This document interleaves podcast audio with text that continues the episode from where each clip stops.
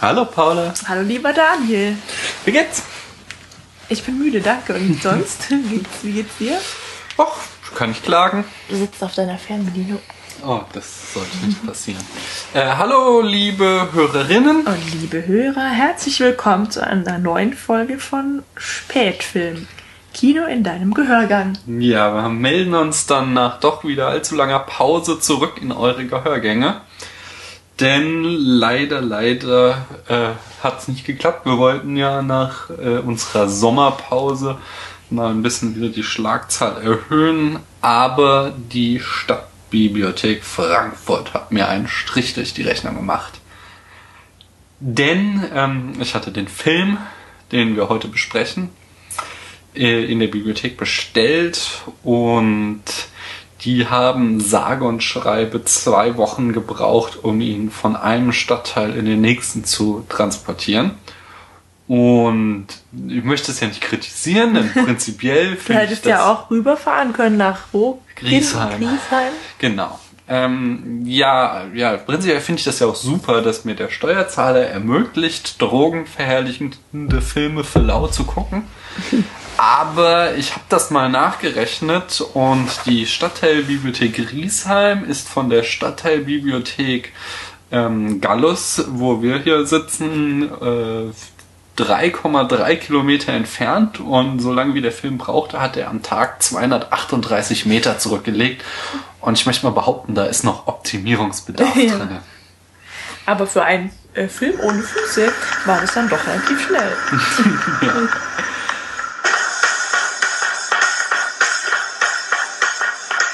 Choose life. Choose a job. Choose a career. Choose a family. Choose a fucking big television. Choose washing machines, cars, compact displays, and electrical tin openers. Choose good health, low cholesterol, and dental insurance. Choose fixed interest mortgage repayments. Choose a starter home. Choose your friends. Choose leisure wear and matching luggage. Choose a three-piece suite on hire purchase and a range of fucking fabrics. Choose rotting away at the end of it all, pissing your last in a miserable home, nothing more than an embarrassment to the selfish, fucked up brats that you've spawned to replace yourselves. Choose your future. Choose life. But why would I want to do a thing like that? I chose not to choose life. I chose something else. And the reasons? There are no reasons. Needs reasons when you've got heroin?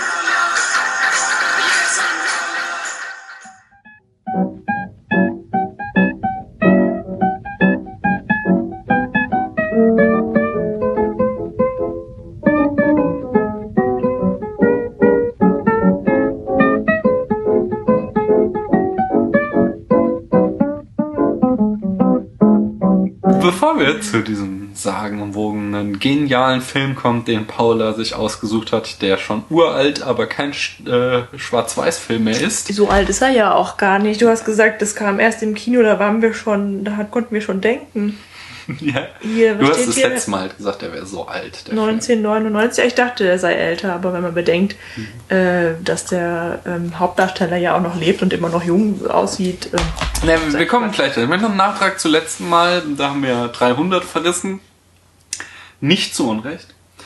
Aber in. Du hast deine Meinung nicht geändert seitdem. Ich habe meine Meinung nicht geändert. Nicht. In unserer Rage äh, haben wir trotzdem eine Kleinigkeit übersehen, nämlich äh, natürlich muss man dem Film halt auch anrechnen, dass dieser äh, Satz äh, This is Sparta zu einem gigantischen Meme im Internet wurde und äh, also das dadurch... Das ist bestimmt auch das Beste an dem Film, ne? Genau. Der Film hat halt da äh, wirklich Wirkung auf die Popkultur gehabt und das darf man, muss man ihm halt auch mal anrechnen.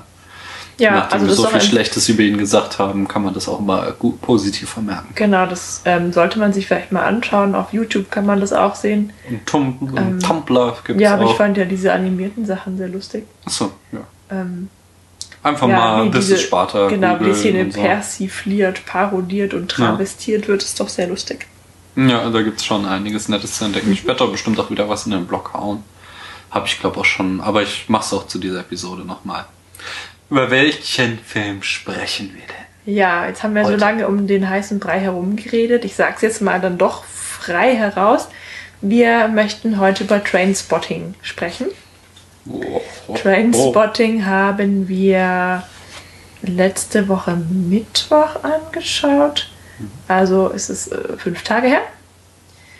Ähm, und ich bereue es, dass ich meinen ursprünglichen Plan, mir Notizen zu machen, nicht durchgezogen habe. Aus purer Faulheit nämlich. Ähm, ja, weil, das, weil ich jetzt sicher wieder einiges vergessen habe, was es zu besprechen gäbe. Glücklicherweise bist du ja immer gut vorbereitet. Ja, ist ja auch das Konzept, ne? Podcasts, ja. Ja, schon, aber ich habe überlegt, ich sollte vielleicht doch auch ein bisschen, mir ein bisschen mehr Mühe geben, weil Ja, ich bin super Ähm, vorbereitet, nicht? Äh, Und so kann ich zum Beispiel auch die Frage, die du eben schon gestellt hattest, von wann ist denn der Film? Von 1996. ja. Und äh, ich glaube mich zu erinnern zu können, dass ich im zarten Alter von 16 damals den Film sogar schon direkt im Kino gesehen habe.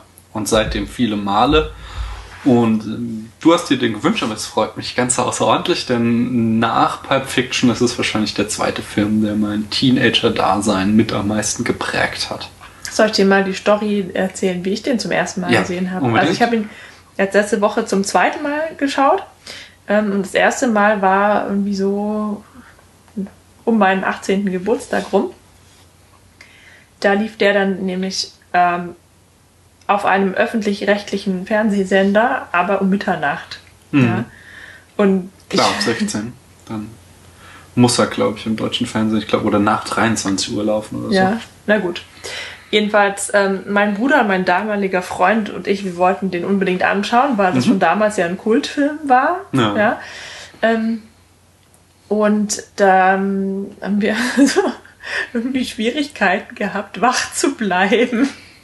Und haben uns dann ziemlich lange rumgequält. Ich weiß auch nicht, das war zu einer Zeit, in der, ich weiß, ach, das war zur Schulzeit gut. Da musste ich immer um 6 Uhr morgens aufstehen, da war ich eben noch anderen, hatte ich noch einen anderen Tagesrhythmus Mhm. und die beiden äh, Jungs da wahrscheinlich auch jedenfalls. Haben wir uns da ziemlich gequält und haben, glaube ich, zwischendurch sogar geschlafen und uns den Wecker gestellt. Jedenfalls ähm, haben wir den dann ziemlich übermüdet nach Mitternacht angeschaut und ähm, das kann ein Grund gewesen sein, weshalb ich mich dann jetzt auch nur noch an zwei Szenen erinnern konnte. Also eigentlich kann ich, könnte man sagen, ich habe den jetzt neulich zum ersten Mal gesehen und ähm, Er hat ja schon eine ganze Reihe echt ikonischer Szenen, die Ja. auch in die Filmgeschichte eingegangen Ja, sind. ich hatte sogar überlegt, da wir ihn ja jetzt hier aus der Bibliothek Griesheim vorliegen haben, ihn jetzt nochmal anzuschauen. Mhm. Auch. Also direkt nochmal jetzt vor dem Podcast eigentlich, aber Mhm. dann hat die Zeit jetzt auch nicht mehr gereicht und wahrscheinlich hätte es mich dann doch auch gelangweilt, so kurz hintereinander. Mhm. Aber ähm, es ist auf jeden Fall wert, öfter gesehen zu werden, denke ich. Auf jeden Fall. Das ist schon. Ähm, der Guardian hat geschrieben, das äh, britische Kino war nach, wurde nach Trainspotting nie wieder das alte, wie es war vor Trainspotting. Also Inwiefern denn? Nicht. insofern, dass der Film halt einen enormen Einfluss wieder gehabt hat. Also, also speziell auf jetzt den britischen Film. Es ist der erste auch, glaube ich, für, britische Film, den wir hier besprechen. Also der erste nicht-amerikanische Film. Äh, nein, die Ritter der Kokosnuss. Ah, stimmt, nein, ich nehme Das alles ist zurück. urbritisch. genau. Äh, und es hat halt unglaublich die Art, Filme zu machen, äh, verändert. Äh, Besonders Großbritannien, aber auch, da kommen wir später noch drauf, Ja. äh, hatte auch wieder sehr großen Einfluss insgesamt auf das Genre, aber auch in der Art und Weise, Filme zu erzählen. Wurde seinerseits auch sehr stark zum Beispiel von Pulp Fiction beeinflusst, in Ja. der Art, wie er seinen Film erzählt, aber ähm, hat einfach Maßstäbe gesetzt. Von wem wieder. ist der Film denn?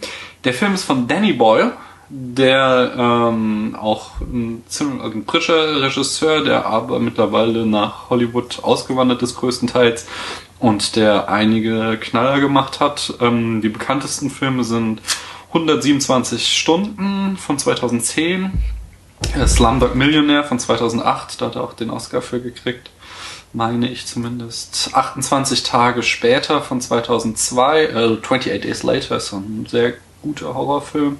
Äh, The Beach von 2000. Äh, Lebe lieber ungewöhnlich von 1997.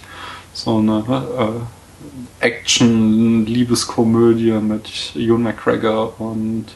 Äh, Cameron Ja. Diaz. Ja, genau. Und kleine Morde unter Freunde von 94. Natürlich Trainspotting 96 habe ich jetzt ausgelassen. Äh. Ne, jetzt doch wieder nicht. Nur in der Chronologie. Genau. Das war außerdem natürlich der ganz große Durchbruch für Obi-Wan Kenobi, der Ja. Film. Ohne, Möge die Macht mit ihm sein. Genau. Also hätte Obi-Wan sich da nicht die Überdosis gegeben, wäre Mhm. er später nicht zu Obi-Wan geworden. Wahrscheinlich. Ja, Jetzt wobei er sich ja auch kaum verändert hat. Naja, das haben wir, also wir sprechen über Ewan McGregor natürlich, der die Hauptrolle spielt. Und das war halt, wie gesagt, sein, sein Durchbruch. Aber er hat sich, also er ist halt dicker geworden. Er ist halt da. Er ist, hat immer noch dieses Babyface, das stimmt zu, aber er ist ja nicht der Klapperdürr in dem Film und heutzutage ist er ja dann, hat er doch schon ein bisschen mehr auf den Knochen. Hat er ein bisschen mehr. Naja, er ist jetzt auch nicht dick, aber er ist halt nicht mehr so äh, 20 Jahre äh, Klappergestell.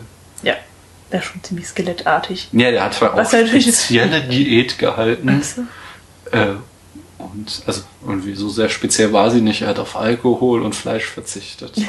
Und dadurch ist er so dünn Um geworden. sich auf das, äh, die Darstellung eines Junkies vorzubereiten, hat er Genau. asketische Ja, die hatten auch schon mehr Vorbereitungen. Zum Beispiel äh, in der äh, Exposition sieht man ja dieses Fußballspiel. Ja, Und die Mannschaft, gegen die sie spielen, das war, ich habe den Namen, doch hier war der Carlton Athletic Club. Und das war so eine Drogenberatungsstelle. Ähm, und das Team, das waren quasi Ex-Junkies und von denen haben sie sich die Insider-Informationen, wie das so ist mit dem Rausch, äh, Ah, ja. geholt. Wollen wir die Story kurz aufrollen? ja, auf jeden Fall. Ich Machen finde, wir. das gehört schon dazu. Ja, also ähm, ähm, wir sehen vier Freunde oder vielleicht sind es sogar viereinhalb. Also der fünfte ist äh, nicht wirklich ein Freund, aber immer dabei. Ähm, ja, stimmt doch, oder? Ja, gut. Nein. Also es sind vier, nein, Ja, es, drei sind, es, Junkies. ist schon, es ist schon eine Ja, das sind der Hauptdarsteller Renton, Spud und Sick Boy. Mhm. Und zu der Gruppe gehört dann noch Tommy. Mhm. Der- Tom, Tom, oder? Ich glaube, der heißt Tommy. Tommy, Tom, Tom. genau. Tom Tom ist aus äh, Million Dollar Hotel. Ja, stimmt. Ähm, Tommy ist erst äh, ein ganz großer Gegner vom Fixen und ähm, ein weiterer großer Gegner vom Fixen und dieser Gruppe zugehörig ist, Mensch, wie heißt der Backbee? Backbee, genau. Backbee ist ein brutales Arschloch. Ich weiß nicht, warum, was sie mit dem zu tun haben, aber Ist halt ein Kumpel. Was Halt. kann man da machen? ja, wahrscheinlich. das war jetzt ein Zitat. Hm, Vielleicht leben die halt einfach auf dem Dorf und kennen sich und so. sind Ja, es ist vielleicht, also es wird halt nicht, es wird offen gelassen, aber man kann sich das ja auch vorstellen, dass die halt sich kennen, seit sie Kinder sind und Aber äh, Backbee ist doch viel älter. nicht von denen loskommt. Ja, vielleicht halt nicht. Für, wo wir gerade bei Backbee sind, äh, für den war übrigens äh, zwischenzeitlich mal Christopher Ecclestone vorgesehen. Er hat dann die Ah, Rolle der Doktors bekommen. Genau. Äh, unser erster Doktor. Ja. Der spielt Doctor Who in der gleichnamigen äh, Fernsehserie. Oder er spielt den Doktor in Doctor Who, muss man Ja, sagen. genau, stimmt. Der heißt ja gar nicht Doctor Who. Hm? Gut, aber wir waren ja eigentlich da gerade beim Plot. Ähm, genau, also ähm, Renton versucht vom Age, ja, vom Heroin loszukommen. Und ähm, zweimal gelingt es ihm auch. Aber dann Zwischenzeitlich. Zwischenzeitlich gelingt es ihm, zweimal sogar. Aber ähm, durch den Gruppendruck und andere äußere Umstände schafft es halt nicht. Also ich kenne mich ja nicht aus und ich möchte mich auch gar nicht auskennen, aber es ist wahrscheinlich ohnehin schwer, davon loszukommen. Und wenn man eben nicht mal die Peer Group verlässt und die Stadt, dann umso schwerer. Ähm, ja, also Renton versucht loszukommen ähm, und zieht dann sogar weg nach London. Also die wohnen wohl in einer schottischen Kleinstadt. Ähm, und ist da dann eigentlich auch ganz erfolgreich als Immobilienmakler. Bis, Also ich, das ist gar nicht so eine kleine Stadt. Warte mal. Naja, es ist eine- halt schon- es ist das schon irgendwie Edinburgh, ein- Das ist Edinburgh. Das ist Edinburgh Natürlich, da ist irgendwann- Glasgow. Nee, es ist Edinburgh, weil dann bei dem Military Tattoo Festival oder was, was ist, da kommt dieser Touri, den Das ist halt nur im Vergleich dann zu London. Genau. Es ist Edinburgh, der wurde aber größtenteils in Glasgow gedreht, so rum war's. Ach so. Äh, der in den meisten Filmen in einer Zigarettenfabrik in Glasgow äh, auch in kürzester Zeit gedreht. Und zwar äh, in, in sieben Wochen.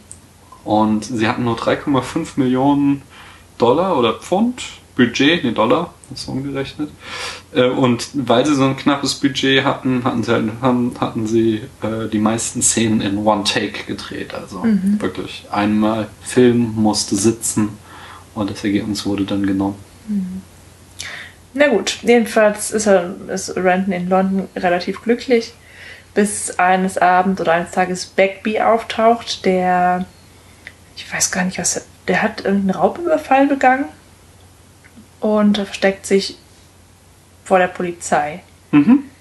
Und das halt ausgerechnet äh, bei Renton in, im Apartment und weil Bagby eben ein aggressives Arschloch ist, bleibt äh, oder bleiben die Konflikte nicht aus. Zumal dann noch Sick Boy auftaucht. Sigboy kommt dann auch noch dazu, weil er Einfach warum so eigentlich? wahrscheinlich. Er Ich wollte nicht. vielleicht mal Rand besuchen. Oder nee, hat doch schon, hat er nicht schon diese Idee? Nee, das kommt dabei, erst bei der, das kommt erst bei, als sie zurück wegen der Beerdigung. Der kommt erstmal und ist weiterhin Mhm. offensichtlich auf Drogen, denn er verkauft zum Beispiel einfach Rantons Fernseher, um Mhm. äh, an Geld zu kommen und der Haussegen hängt immer schiefer. Ja, genau. Während ähm, Renton übrigens clean oder zumindest erstmal von ähm, dem Heroin losgekommen ist, hat, äh, hat er Tommy angefixt.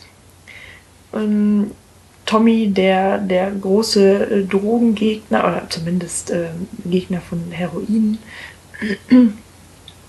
ist nämlich von seiner Freundin verlassen worden und wollte dann eben auch anfangen, richtige Drogen zu nehmen. Das hat er dann auch getan und ähm, ja, es hat ihm entsprechend geschadet. Und schließlich ist er der Erste der Gruppe, der dann eben daran auch stirbt, beziehungsweise er stirbt an einer Er ist halt HIV-Infektion positiv und hat dann und hat, äh, weil er Toxoplasmose. Genau, weil er nämlich ein Kätzchen für seine Ex-Freundin besorgt hat, das sie aber nicht haben wollte, weil sie mit Tommy eben nichts mehr zu tun haben wollte. Und ja, Infiziert er sich dann mit Toxoplasmose genau, und, und stirbt dann halt daran. Und zu dieser Aber dem Gelegenheit, Kätzchen ging's gut. dem Kätzchen geht's gut. Das kann ja auch nichts dafür. Nee. Ähm, kommen eben Renton, Bagby und Sigboy auch wieder zurück aus London. Und da wird eben äh, ihnen ein großer Deal offenbart. Mm, ja, ich, ist jetzt vielleicht auch gar nicht so relevant. Also, ähm, es bleibt jedenfalls nicht dabei, dass, dass ähm, Renton clean ist, sondern er muss halt dann, also gut, vielleicht ist es dann doch wieder wichtig zu erzählen, dass dieser Deal damit zu tun hat, dass sie zwei Kilo, meine ich, Heroin Ja, billig finden, äh, billig an äh, bekommen Matrosen wollen das loswerden. für und 4000 Pfund. Kaufen sie es ein, genau. Genau, und dann verticken sie es für 16.000. An irgendeinen Drogen, Genau. Großdrogendealer in London. Genau, aber vorher muss eben noch der Stoff geprüft werden und aus verschiedenen Gründen soll eben Renton das probieren und lässt sich darauf ein und dann hängt er eben schon wieder an der Nadel. Und dann kann man sich ja vorstellen, was, wie es weitergeht. Also es geht dann halt auch alles schief. Hm, aber, na, also so richtig schief ja, der Deal ja nicht, aber Sie ähm, kriegen schon das Geld, nicht so sonderlich viel, aber 16.000 Pfund so halt. Mhm. Ähm, ist, der Stoff ist deutlich mehr wert, aber der Dealer checkt halt, dass sie äh, Noobs sind und zockt sie da mehr oder weniger ab und ihnen bleibt halt nichts anderes übrig, als das Geld zu nehmen. Eigentlich sind sie auch doch ganz glücklich darüber, weil sie Ja. noch nie so viel Kohle hatten, aber dann dauert es nicht lange, bis Backby wieder austickt.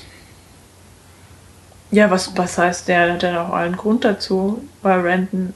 Ach so, in Nee, der Bar. Zuerst Ja, kommt ja so, dass Mhm. sie da in der Bar sitzen und alle so irgendwie versuchen sich auch ein bisschen, oder mehr oder weniger sind sie, spielen sie alle mit dem Gedanken, sich gegenseitig abzuzocken. Außer Spud. der Hm. damit nichts zu tun haben will. Und dann rastet Beckby mal wieder aus, schlägt Aber einen- wegen einer anderen Sache. Genau, ja. schlägt einen dritten Barbesucher, äh, unbeteiligten Dritten einfach zusammen und äh, dann, das nimmt dann quasi wahrscheinlich so als demütigt dann auch noch Renton und äh, das wird nicht ganz explizit gesagt, aber das kann man so in der Folge der Ereignisse so lesen, denke ich, dass das dann auch Renton als Entschuldigung nimmt, warum er dann äh, seine Freunde abzockt und als sie schlafen nachts das Geld sich nimmt und abhaut. ja. Und nur Spud kriegt es mit und Brandon fordert auch Spud auf, mitzukommen mittels Augenkontakt. Aber Spud möchte sich nicht an dem Betrug beteiligen.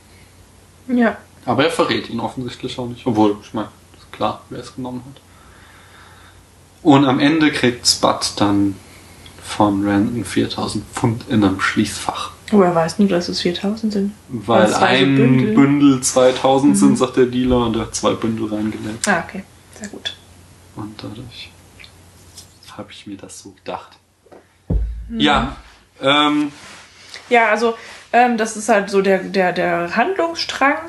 Ähm, ähm, so ähm, eigentlich so in der ersten Hälfte oder dem ersten Drittel des Films erleben wir halt den Alltag von diesen Junkies. der also, Film braucht sehr lange, wirklich bis- ein Drittel, bis- er überhaupt diesen eine klassische Handlung aufnimmt. Davor kriegen wir Szene an Szene gereiht, ähm, nur verbunden durch den Voice-Over von ähm, Brandon. Ranton, der quasi uns das Ganze in den Kontext setzt und erst dann irgendwann beginnt halt diese äh, ja, also eigentlich mit dem zweiten Versuch von Ranton von der Nadel runterzukommen, beginnt eigentlich erst so die Geschichte. Der zweite Versuch ist der erzwungene Versuch. Genau, seine Eltern machen, lassen ihn dann kalten Entzug machen. Ja.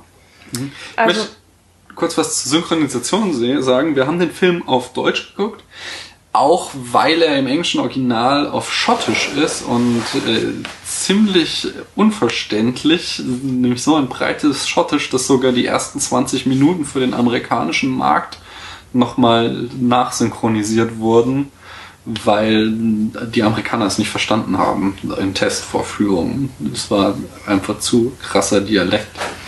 Und wie das so ist mit deutschen Synchronisationen, sie sind halt auch immer ein bisschen mangelhaft und da ist vor allen Dingen ein ganz dicker Fehler drin, als dann Ranton in äh, London ist als Immobilienmakler, sagt er im Voice-Over ähm, so etwas wie eine äh, Nee, hier gab's nur die Gesellschaft und nichts anderes. Und das ist halt ein kapitaler Bock, den sie da geschossen haben, denn im Englischen sagt er, there was no such thing as society. And even if there was, I most certainly had nothing to do with it. Und there was no such thing as society ist ein Zitat von äh, Margaret Thatcher, ähm, was halt den Turbokapitalismus und den, den ja, Neoliberalismus äh, hochjazzen sollte. Und also der zitiert Random Thatcher und die Deutschen raffen es halt nicht, die deutsche Synchronisationsfirma mal wieder.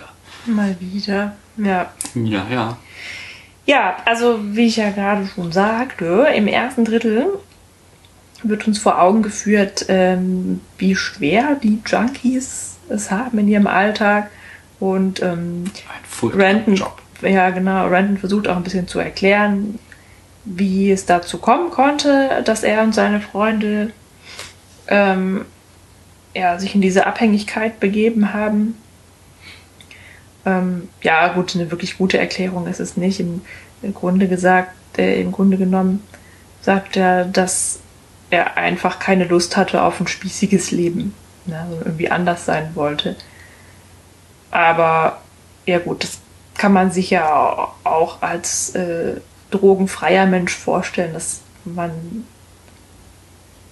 hat dann in so eine Tretmühle gerät, die einen ja nun auch nicht unbedingt zu einem freien und ähm, freien Menschen macht.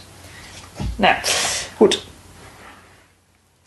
Ähm, ja, und das, was halt für die Junkies wichtig ist, sind immer Dinge, die für andere Menschen auch wichtig sind, nämlich Freundschaft und Liebe. Ähm, daran versuchen sich alle vier oder fünf und äh, scheitern, ja. Naja, er hat ja zumindest eine Briefbeziehung, Renton dann. Ja, später dann. ne? Aber gut. Also die leiden ja schon darunter, dass sie keinen, dass sie in der Gesellschaft äh, nicht Fuß fassen können.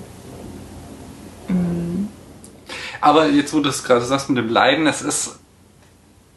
Das macht den Film halt auch schon sehr besonders im Genre des Drogenfilms, dass er, ähm, dass er eben nicht den leidenden Junkie zeigt. Natürlich, die sind immer wieder durch Schicksalsschläge getroffen, die mit ihrer Sucht zusammenhängen. Das Schlimmste ist halt dann wirklich, wie das dann das Baby einer ähm, Abhängigen durch Vernachlässigung stirbt aber äh, wie halt auch Renton schon äh, in der oder halt Danny Boyle Renton in der Exposition sagen lässt, dass die Leute immer vergessen, wie unglaublich viel Spaß das alles macht.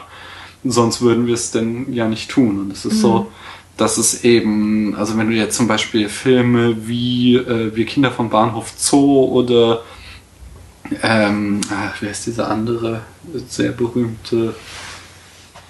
Ich komme da noch drauf, irgendwas mit Traum, irgend sowas. Äh, Also andere Drogenfilme einfach anschaust, jetzt mal äh, ganz krasses Beispiel, ausgenommen ist natürlich äh, Fear and Loathing in Las Vegas, wo es ja einfach nur um den Trip und die Feierei des Trips geht, dann ist da oft halt dieses, dieses leidende Moment im Vordergrund und das macht halt Trainspotting gar nicht, ähm, sondern er stellt das relativ wertfrei dar.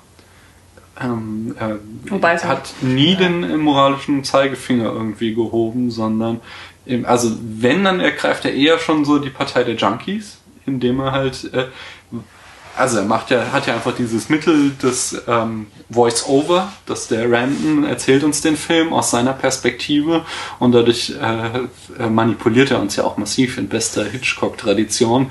Werden wir halt voll in Randons Sicht reingezogen. Äh, so kriegen wir halt dann auch zu hören, dass ja im Grunde die Mutter mit ihren äh, Tabletten auch genauso drogenabhängig ist wie Ja. er, äh, nur dass es bei ihr gesellschaftlich akzeptiert ist.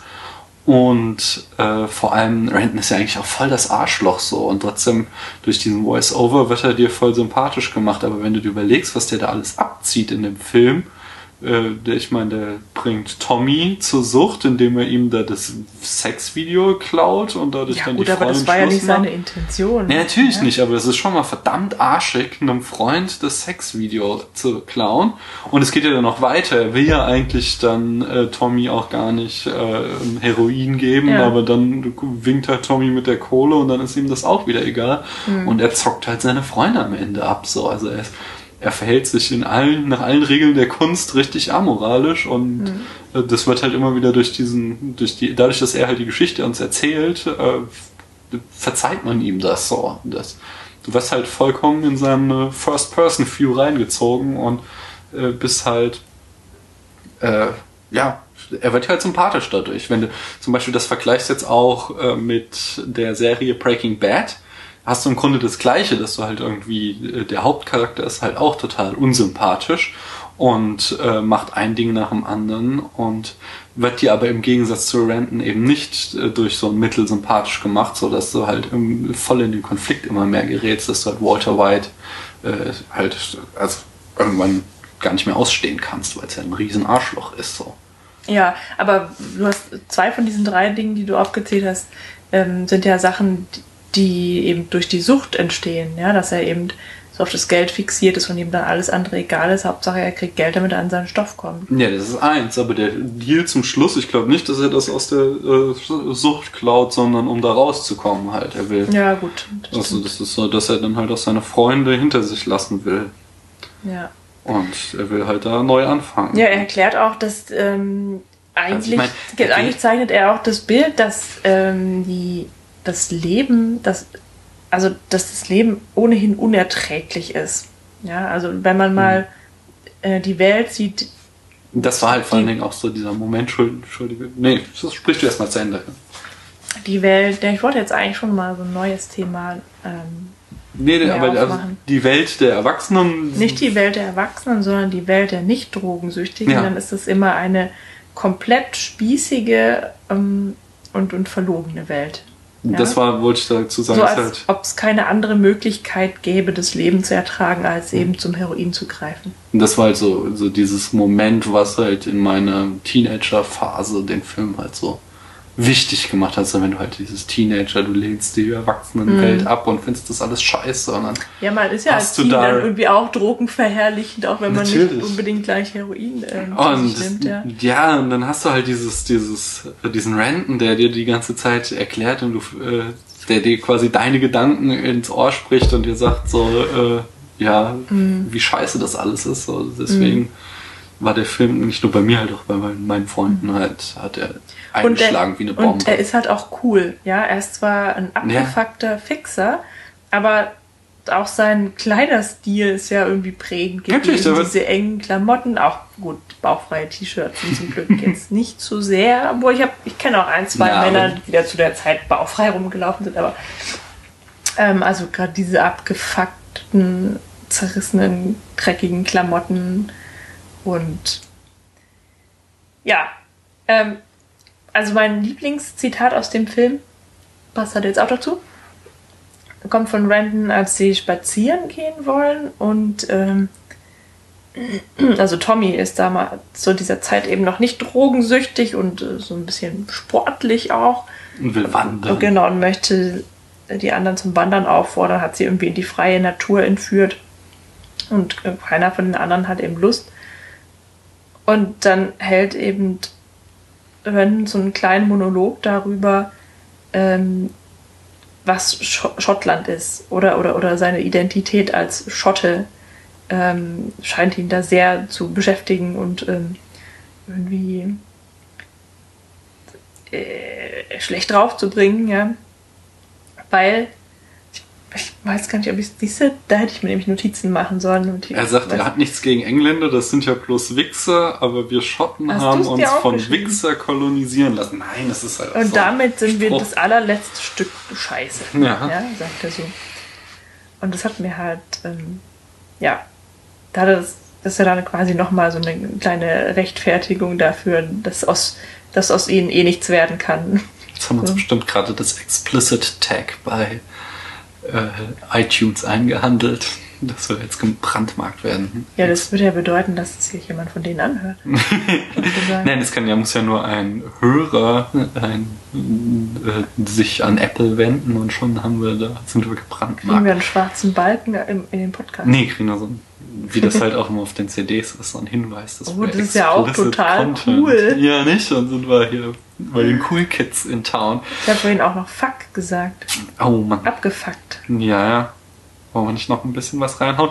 Nee, lass mich mal nochmal zurückkehren zur Exposition. Nochmal auch zu dem Thema mit dem, wie werden die Drogen dargestellt, weil Schade. die, äh, gleich, äh, nur dieses, das, das wollte ich noch nicht ganz loswerden. So, weil diese Exposition, die ist einfach unglaublich grandios. Das ist auch wahrscheinlich eine der besten Szenen der äh, jüngeren Filmgeschichte, wie wir diese äh, Clique vorgestellt bekommen. Äh, weil sie halt auch so viel auf in, in den ersten Minuten so viel klar macht. So.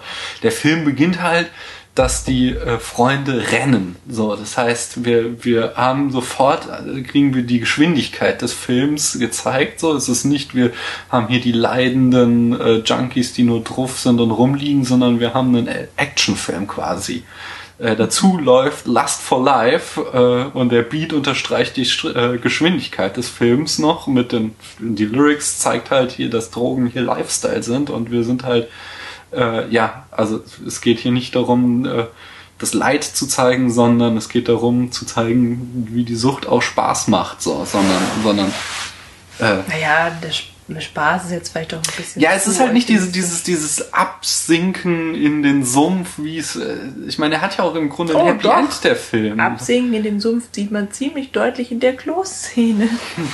Ja, aber die auch im ersten Drittel des Films ist so. Das ist ja eher so, für was erniedrigst du dich alles, um an Ja, den Stoff aber zu kommen. du kannst nicht aber, sagen, dass es wirklich eine drogenverherrlichende ähm, Angelegenheit ist, weil da kommen jetzt nirgendwo schöne Bilder, ja.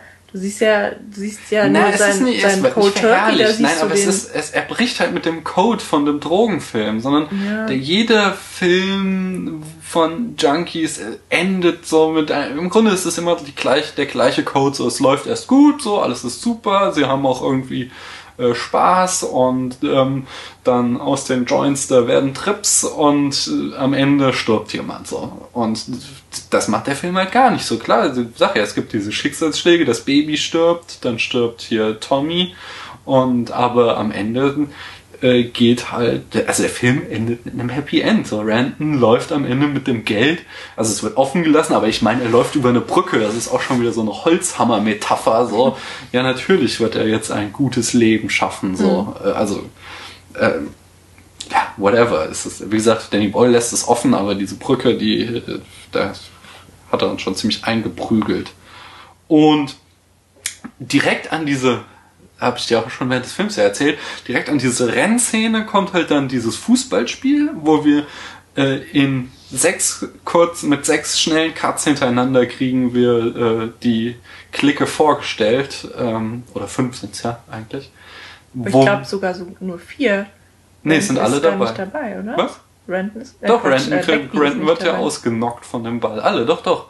Du hast, äh, der Punkt ist halt, wir haben halt sehr viele Hauptcharaktere und statt halt sie konventionell vorzustellen, äh, macht Trainspotting das sehr schnell, indem sie halt, sie zeigen ein Fußballspiel und dort werden alle äh, fünf aus der Clique gleich charakterisiert. Erst sieht man Sick Boy, wie er einen Foul macht und dann so lamentiert, äh, von wegen, das war doch gar nichts. Dann sieht man Backby, der einen Foul macht und stolz drauf ist. Dann sieht man ähm, Spud, der äh, im Tor steht und total überfordert ist mit der Situation. Dann sieht man Tommy, der halt irgendwie alles gibt beim Sport. Und zum Schluss sieht man Renton, der in der Mauer steht beim Freistoß und vom Ball ausgenockt wird. So, und dann hast du halt, statt sich jetzt irgendwie eine halbe Stunde hinzusetzen und erstmal die Charaktere zu erläutern, so wie die sind, hast du quasi in einer Szene das abgehandelt. So, du siehst das und weißt sofort so, ah ja, hier haben wir den Schwätzer, den, den Aggro, den Ehrgeizigen, den Chaoten und ja, okay, Renton, dieses Ausnocken. Das ich. Das Ich, ja, der, das wird ja dann auch immer, also das wird ja quergeschnitten mit dieser Szene, wo er sich halt in Schuss setzt und dadurch ausgenockt wird. Also. Und ihn, Ja. er ist halt der Ich-Erzähler, so, also den brauchen wir Aber sie werden dir dann doch nochmal einzeln vorgestellt. Ne? Ja, aber nicht äh, in einer traditionellen Erzählweise, sondern nur in dann dieser losen Abfolge von Szenen. Ja. Dies, also es ist ja nicht, dass man irgendwie jetzt äh, die Geschichte von jedem Einzelnen erzählt bekommt, sondern es kommt dann halt, wie gesagt, im ersten Drittel des Films eine Szene nach dem anderen und die, äh, das ist übrigens dann der direkte Einfluss von Pulp Fiction so, dass wir halt das, die traditionelle Storyline ist aufgegeben, sondern wir haben hier verschiedene Episoden, die erzählt werden. Äh, ist dann aber, wie gesagt, nicht wieder ganz so konsequent wie Pulp Fiction, sondern er hat dann halt diesen Voice-Over, der das Ganze zusammenhält und uns dann quasi den Sinn dieser verschiedenen Episoden, wie sie zusammengehören, erklären. Ja. Na gut. Ja. Und jetzt wolltest du aber was anderes. Das war nur nochmal, wie ich, wie der Film die Drogen darstellt. Da wollte ich nochmal drauf eingehen. Nämlich actionreich. Nee, ich, ich wollte nichts anderes sagen, sondern ich wollte mal so, ähm, so ein bisschen äh, tiefer in den Film einsteigen. Halt Komm schon an Stelle. Ja, jetzt bist du ein bisschen mehr wieder an der Oberfläche, an der? Form. Ja, ja, aber Ja. das ist ja das Wichtige. Also das ist ja die, dieses filmische Erzählen, so wie erzählt uns der Film die Geschichte? Was möchtest du denn sagen mit Ja, ich Tiefe? wollte, ich wollte mehr ähm, die Handlung die Charaktere analysieren. Ja, mach mal. Das ist spannend. Ja, aber nicht alleine. Ja, ich bin Nee. dabei. Ich bin voll bei Du dir. gehst nicht aus dem Raum. Ähm, ja, gut, du, du, den Charakter von Renton hast du ja auch schon ziemlich gut dargestellt. Mhm. Oder ziemlich ausgiebig so. Ähm, ja, ich wollte eigentlich. Nee, wollte ich nicht. Ähm, welcher Darsteller, nee, nicht welcher Darsteller, sondern welcher Charakter hat dir denn am besten gefallen in dem Film? Ja, Spud. Spud ist natürlich der Sympathieträger, weil er so ein. Er ist halt der Chaot, der halt irgendwie lieben, der liebenswürdige Loser heißt er so. Wobei der hat ja die geringste Rolle. Also die nebensächlichste Rolle. Das, Der- wieso ist der jetzt also Der trägt, der, bei, dem, weil der tut nichts zur Handlung. Der wird ja auch weg, also der wird ja nachher verknackt. Ja, okay. Ja, okay, aber Sick Boy, was hat der mehr mit der Handlung am Hut? Also ich verstehe schon ja, so gut, er kommt, Tommy mit, er kommt halt und... nach London und hat, hat er dann bringt diesen Deal mit. Ja. Ne? Oder bringt die dann dann. Ähm, Ja.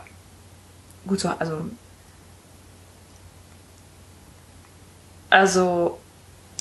Ein bisschen mehr von Spot erfahren wir ja noch am Anfang, als er da eben auch noch seine Freundin hat.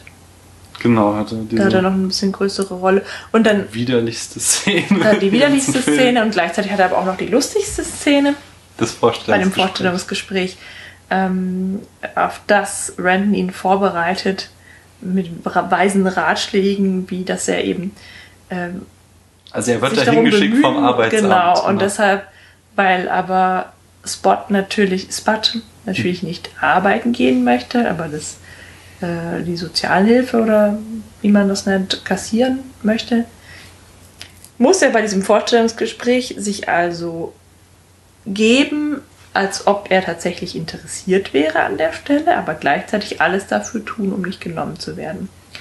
Und das ist so schwierig für ihn, allein diese Vorstellung, dass er meint, um sich besser konzentrieren zu können, müsse er erst nochmal Speed einnehmen vor dem Gespräch, was sich ja dann entsprechend bemerkbar macht. Und das, äh, ja, das führt dann zu einer sehr lustigen Szene im Film. Aber Ja. er erreicht sein Ziel, denke ich, oder? Ja, Wahrscheinlich nicht. Ja, nicht. das ist so Wahrscheinlich. das alte Twitter-Meme, wir melden uns am Ende. Ja, ja, gut, aber ich weiß nicht, ob er dann trotzdem quasi Geld kriegt, ne? Ja, ja, also ich glaube, er ist schon so engagiert bei der Sache, doch dass sie ihm ja. nicht vorwerfen können, er hätte sich nicht bemüht, aber er erzählt halt nur Müll. So, also Ja. allein die Frage, was interessiert sie an der Freizeitindustrie? In einem Wort, Freizeit. das ist so. Äh, ah ja, er hat sich schon bemüht, aber er ist halt so chaotisch, dass er halt auch keine Chance auf den Job hat. Ich glaube, er hat seine Sache gut gemacht. Ja, das stimmt. Also hat er Das, wilde. Theorien aufgestellt über den Sinn und Unsinn der Fragen in diesem Vorstellungsgespräch. über sich selber. Ja, na gut. Ähm ja, womit möchtest du weitermachen? Äh, Ich wollte noch was zur Musik sagen. Ja. Denn die hat natürlich in Trainspotting einen enorm, äh, macht eine enorme Wirkung des Films auf. Ja, ich habe so ein Best of Iggy Pop. Ja, ist das dann die Filmmusik eigentlich? Mhm. Quasi, aber nicht nur Iggy Pop. So, es gab so eine Phase Ende der 90er, Anfang der 2000er Jahre, da konnte man oft, egal wo man hinging, auf eine Party, man hat immer mindestens den äh, das Pulp Fiction oder den Trainspotting Soundtrack gehört. So, Also wenn die Musik auch noch so schlecht Ja. war, die sonst da In den gespielt 90ern wurde, meinst du gerade, ja. genau, so Ende 90er, Anfang 2000er Jahre, konnte man dann so äh, immer noch wenigstens äh, Lustful Life oder Passenger hören oder Oder äh, It's Just a Perfect Day. Ja, genau. Aber das ist ja nicht Iggy Pop. Na gut. äh, ist das nicht Reed? Ich weiß es jetzt auch nicht auswendig. Das kann man auch alles verlinken, ist ja gar kein Problem. Mhm. Aber da wollte ich mal ein bisschen Theorie bringen, nicht? Äh, Oh. Es gibt so, äh, es gibt sehr viele Theorien zu Filmmusik, aber so eine der bekanntesten ist die Filmmusik nach Pauli. So, die ist auch eigentlich, äh, habe ich jetzt irgendwo in der Wikipedia, glaube ich, gelesen, überholt, aber es ist noch so, die ich noch kenne. Danach gibt es halt drei Formen der Filmmusik. Die Paraphrasierung, die Polarisierung und die Kontrapunktierung. Oha. Und die ähm, Paraphrasierung, die äh, verstärkt quasi nur das, was auf dem Bild schon zu sehen ist. So. Die, ähm, nee, oder war es die? Ja doch, die verstärkt das. Das ist so die typische Disney-Geschichte, so, dass du halt, äh, du kriegst halt irgendwie äh, ein Orchester, was dir halt zeigt, äh, was dir halt nochmal die Stimmung der Bilder verstärkt. Dann gibt's die Polarisierung, ist die, ähm, dass die Filmmusik, die, also zum Beispiel ein Beispiel jetzt in Trainspotting wäre Paraphrasierung so die erste Szene, wo halt der Beat mit dem Rennen und Ja. dem Fußballspiel übereinstimmt, so was nochmal halt diese Geschwindigkeit unterstreicht. Äh, die Polarisierung ist dann halt, dass du die Bilder gar nicht deuten kannst, ohne die entsprechende Musik dazu. Du kriegst halt quasi noch die äh, Musik, äh, also du hast ein relativ neutrales Bild und erst durch die Musik wird es dir erklärt, wie du es zu interpretieren hast. Ähm, und das dritte ist dann die Kontrapunktierung, wo halt die Musik genau im Gegensatz zu dem Bild steht, was du siehst. Und das wäre zum Beispiel jetzt It's Just a Perfect Day. Das wird gespielt, wenn Randon sich die Überdosis krieg- gibt und er halt dabei ist. Also du erwartest oder kannst erwarten, das ist halt in der Mitte des Films, deswegen weißt du, es wird gut ausgehen, aber du könntest auch erwarten, er stirbt jetzt an dieser Überdosis. Und dazu, Das ist bevor seine Eltern ihn in sein Zimmer Genau. sperren. Ne? Und dazu läuft halt It's Just a Perfect Day so und ähm, das ist halt klassische Kontrapunktierung der Szene. Und so äh, hat er halt einen sehr äh, eingängigen Soundtrack, der auch ein, sicherlich ein Verkaufsschlager war und auch einige Hits äh, geschaffen hat. Also ich glaube, ich hätte Hip-Hop wahrscheinlich nicht kennengelernt ohne äh, den Soundtrack und auch ähm, ach wer ist denn das das, das Titellied quasi was die äh, ist so, so ein Techno-Lied was da auch total der Hit wurde im Anschluss an Ein Techno-Lied. Pulp Fiction ja Ich weiß nur, zwischendrin, als sie in London sind, kam so ein ganz furchtbares. Ah, das war Dance. ähm, bitte Ja. Naja und und aber zugleich ist halt auch die, dieses äh, äh, obwohl es ja nicht eigens für den Film komponiert wurde, nicht die Musik, äh, hat sie halt auch eine sehr äh, wichtige Rolle bei der Interpretation des Films. Ja gut, ist ja dann auch bei Pulp Fiction ist ja auch so. Ist ja äquivalent. Ja, genau. Ja, ist auch nicht dafür komponiert worden, sondern Mhm. passend zusammengestellt, würde ich sagen. Muss mal kurz gucken, den Song. Ähm, ich meinte. Underworld, Born Slippy. So, das war das- so ein Hit auch 96 dann im Anschluss an Trainspotting. Ja. Weißt du denn noch, also du hast ja gerade über die Exposition gesprochen und man sieht ein Graffiti auf einer Mauer. Weißt du noch, was da stand? Nee, hab ich Das vergessen. wollte ich mir nämlich aufschreiben. Blöd. Ich doch mal Mhm. Das wird aber die übrigens die Exposition ähm, zitiert, oder es ist mehr sogar ein Mash-up aus verschiedenen Filmen. Ich habe jetzt aber irgendwie mich nur einnotiert, äh, ein Musikvideo von The Clash, Bank Robber, wird äh, ist dieses. Wenn wir das Weglaufen schauten, vor der da Polizei. hast du noch zwischendurch was von den Beatles geschrien. Ja, ja, natürlich. Es wird ähm, im Film werden gleich äh, etliche Male die Beatles zitiert. Das Abbey Road Cover in der Szene, als sie auf dem Weg sind zum Drogendeal und sie dann halt in dieser sehr ikonischen Weise hintereinander über die Straße gehen. Ähm,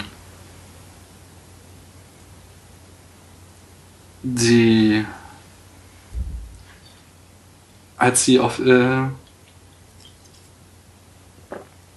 Ja. Also, ich weiß, ich, ich pack's in den Blog. Es gibt so, es gibt so fünf, sechs Beatles-Zitate in dem Film, also wo sie Cover zitieren oder halt auch Beatles-Filme. Ähm, das ist quasi nur als Easter Eggs von Ha. Danny Boyle. Hat er Spaß dran gehabt. Aber er zitiert halt auch äh, natürlich Klassiker der Filmgeschichte ganz, das, das wirklich äh, augenfälligste Zitat. Was er zitiert Klassiker der Filmgeschichte. Ja, ja, große Filme werden in diesem Film zitiert. Und welches ist das wirklich auffälligste Zitat im ganzen Film? Ähm, ähm, keine Ahnung.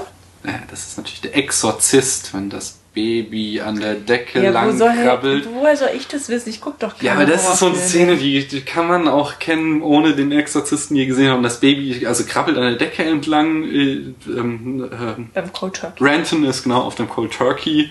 Denn er kriegt quasi die Drogen ausgetrieben, wie in einem Exorzismus. Und das Baby krabbelt in seiner Fantasie äh, das Tote an der Decke lang und dann irgendwann dreht sich der Kopf von dem Baby äh, um 180 Grad und es starrt ihn halt an und das ist halt so eine sehr berühmte Szene aus dem Exorzist, wie dieses Mädchen, äh, junges Mädchen, das vom Teufel oder von einem Dämon besessen ist, dann halt auch diesen Kopf um 180 Grad dreht. Bevor es ihm der Dämon ausgetrieben worden Bevor oder natürlich, ja, des- das macht der, der dann auch mit. Das heißt, der Teufel im Leibe macht einen gelenkig, ja? Ja, wahrscheinlich. Und er nimmt keine Rücksicht auf. Äh, Brüche und alles. Ja, die, die krabbelt dann auch so in einer Brücke, glaube ich, die Treppe runter und also die verhält sich halt sehr dämonisch dann. Können wir gerne mal gucken. nee, danke. Ein guter Film. So, Nee, glaube ich nicht. auf jeden Fall. Ähm, in, in dem Nachtclub, wo sie, äh, wo es um Sex geht, nicht? Äh, und ja. die, die Erfolgreichen sich von den äh, weniger Erfolgreichen trennen. Ist das eigentlich, äh, weißt du, wann Ausweitung der Kampfzone äh, geschrieben wurde? Nee, aber das kann Rübeck? ich kurz nachschauen. Könntest du kurz machen, weil das ist ja genau die Szene von, äh, die These von Ausweitung der Kampfzone. Und das ist ja dann auch wieder komplett übernommen worden da von äh, Trainspotting. Äh, dass eben die sexuell Erfolgreichen sich von den sexuellen Losern trennen und man halt sehen muss, dass man auf der Seite der Erfolgreichen ist und dass das, also das ist jetzt Ausweitung der Kampfzone, dass diese Sphäre der sexuellen, des sexuellen Erfolges komplett losgelöst ist von der Sphäre des finanziellen Erfolges. Oder halt in, wieder auf Perfection, ach nein, Trainspotting übertragen auf die, den Erfolg im Leben quasi. Das hängt nur lose mit dem Erfolg in der Sexualität zusammen. Also Ausweitung der Kampfzone ist von 1994. Ja, dann hat das, ja dann. kann gut sein, dass das also dann schon. in der Original. Ne? Ja, ja, aber Ausgabe.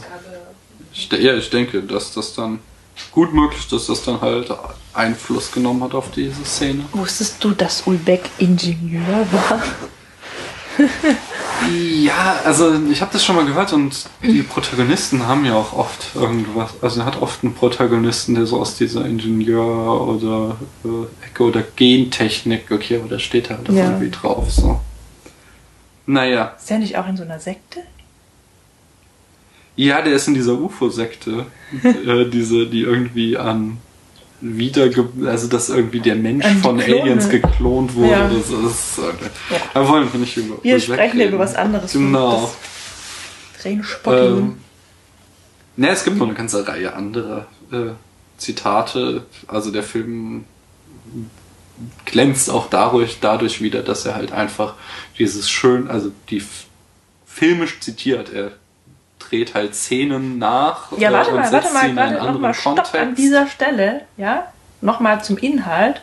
Mhm. Ähm, das ist doch auch, also der ist in dem Club, als er doch clean ist. Ja, Erstmal. genau. So, Deswegen genau. kommt er aus seinem Sexualtrieb Ganz zurück. genau, kommt er zurück. So, er hat wieder Interesse und ist potent und äh, wird dann tatsächlich zum Gewinner dadurch, dass er ähm, mit einer Frau nach Hause geht Mhm. und äh, dort erreicht, was er nicht zu erreichen glaubte, ja. Mhm. Und man und, und es scheint alles ähm, ganz gut sich zu entwickeln, bis er dann am nächsten Morgen feststellt, dass die gute Frau gerade mal eine Frau ist, nämlich noch minderjährig. Genau. Und 14, er sich da 14, 14. das wird, wusste ich nicht, dass es erwähnt wird, wie alt sie ist. Vielleicht habe ich das auch nur gelesen. Jedenfalls ist sie dann, also ist er dann auf der Schnelle eben dann doch wieder ein Loser, weil er sich gerade der Verführung Minderjähriger schuldig gemacht hat. Wobei genau genommen sie ihn verführt hat, aber gut. Ja. süß. Da, wo wir gerade dabei sind, nicht, äh, Mhm. der Film besteht den Bechtel-Test nicht. Äh, der Bechtel-Test äh, hat ein Kriterium für gegen den übelsten Sexismus in Filmen angesetzt, indem er sagt, in einem Film müssen mindestens zwei Frauen vorkommen, beide Frauen müssen einen Namen haben und sich untereinander unterhalten äh, und zwar über etwas anderes als einen Mann. Und äh, Trainspotting schafft immerhin drei von vier. Äh, wir haben mehrere Frauen, sie haben auch alle Namen. Äh, und es gibt auch eine Szene, nämlich in dem Club, wo sich zwei von den Frauen unterhalten, allerdings nur über ihre Beziehung zu den männlichen Hauptcharakteren. Ja, dann, dann hat das ja nicht, genau. Also er hat, er hat den ja Bechteltest mal nicht bestanden, ja. aber von vier Kriterien hat er immerhin drei geschafft. Aber es ist schon ziemlich armselig, wenn man bedenkt, dass quasi in jedem Film, äh, vielleicht außer Sex in the City, den habe ich nicht gesehen, aber dass quasi in jedem Film Männer äh, mit Namen sich über alles Mögliche in der Welt unterhalten, aber es extrem viele Filme gibt, wo diese vier Kriterien eben nicht gegeben sind. Ja, also das finde ich auch sehr erschreckend. Aber andererseits finde ich diesen Test auch so ein bisschen fragwürdig, weil ähm, nicht jeder Film, der eine Szene hat, in der zwei äh, benannte Frauen sich nicht über einen Mann unterhalten, ist ja deswegen nicht gleich ein sexismusfreier Film. Da kann Nee, ja das viel ist anderes eher im passieren. Sinne eines notwendigen, einer notwendigen Bedingung als einer hinreichenden zu verstehen. Ja, gut, aber- also wir haben ja zum Beispiel positiv ist ja auch, Gleichzeitig dass muss sie es ja nicht unbedingt ein sexistischer Film sein, nur weil es könnte ja auch einfach ein Film sein, in dem sich überhaupt halt einfach nur um einen Mann dreht. Ja, klar, Ja, natürlich, dann- man muss das halt dann auch äh, vom Plot abhängig machen. Klar, wenn du jetzt halt irgendwie Cast Away, kannst du dich natürlich auch fragen, so, warum muss jetzt das Tom Hanks sein und kann das nicht eine Frau sein, die da auf der Insel sitzen? Aber das ist ja auch komm, vollkommen Latte so. Das ist ja dann kein Sexismus, wenn da Tom Hanks irgendwie auf der Insel alleine mit seinem Volleyball äh, Er kuschelt. hätte ihm einen weiblichen Namen gegeben. Aber gerade dann dann wäre was vielleicht- Sexuelles. Ja, wäre es vielleicht auch wieder.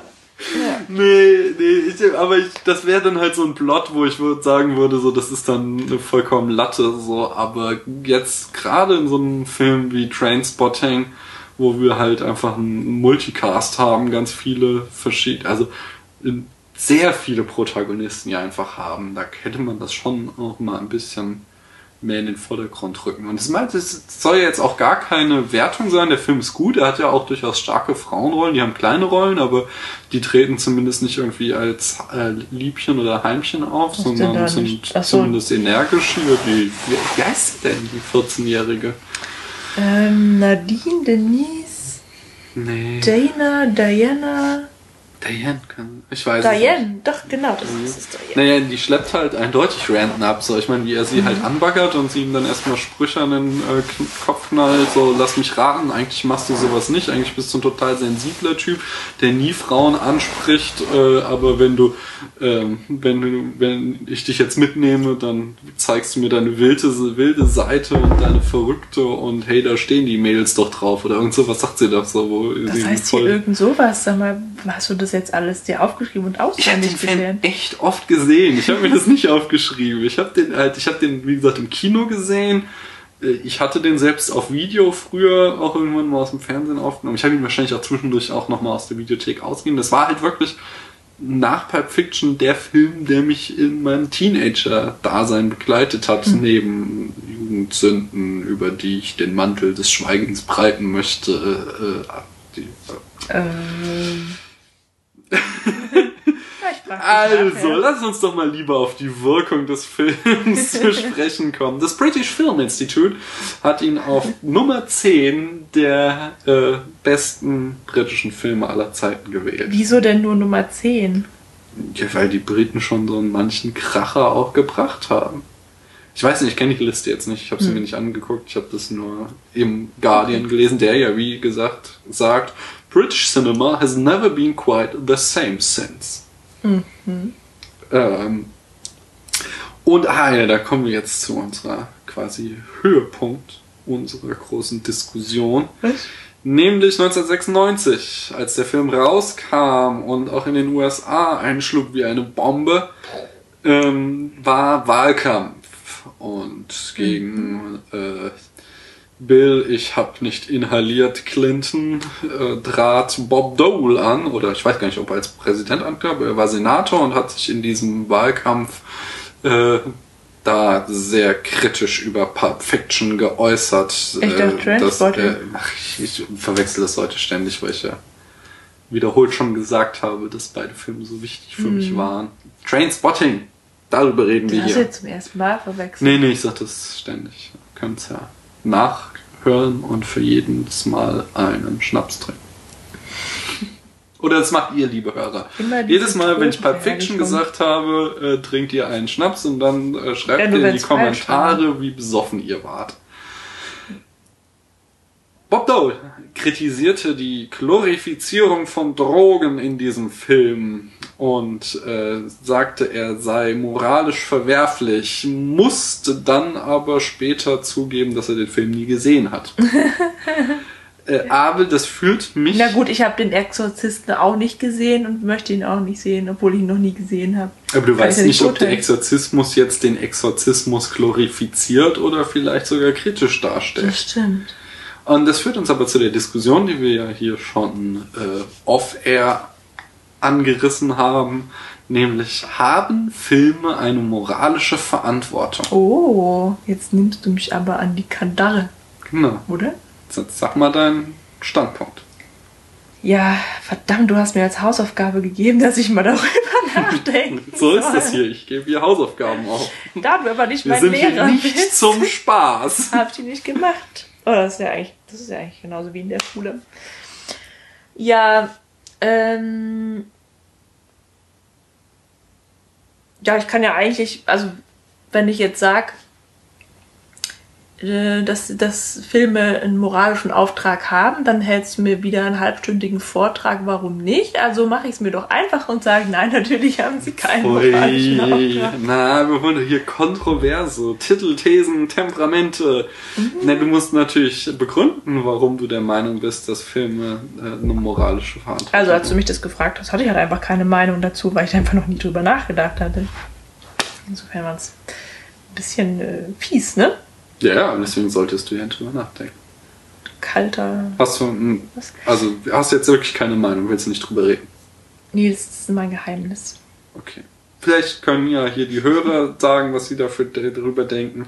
Ich bin der Meinung, äh, dass Filme das nicht haben. Sie haben keine moralische Verantwortung.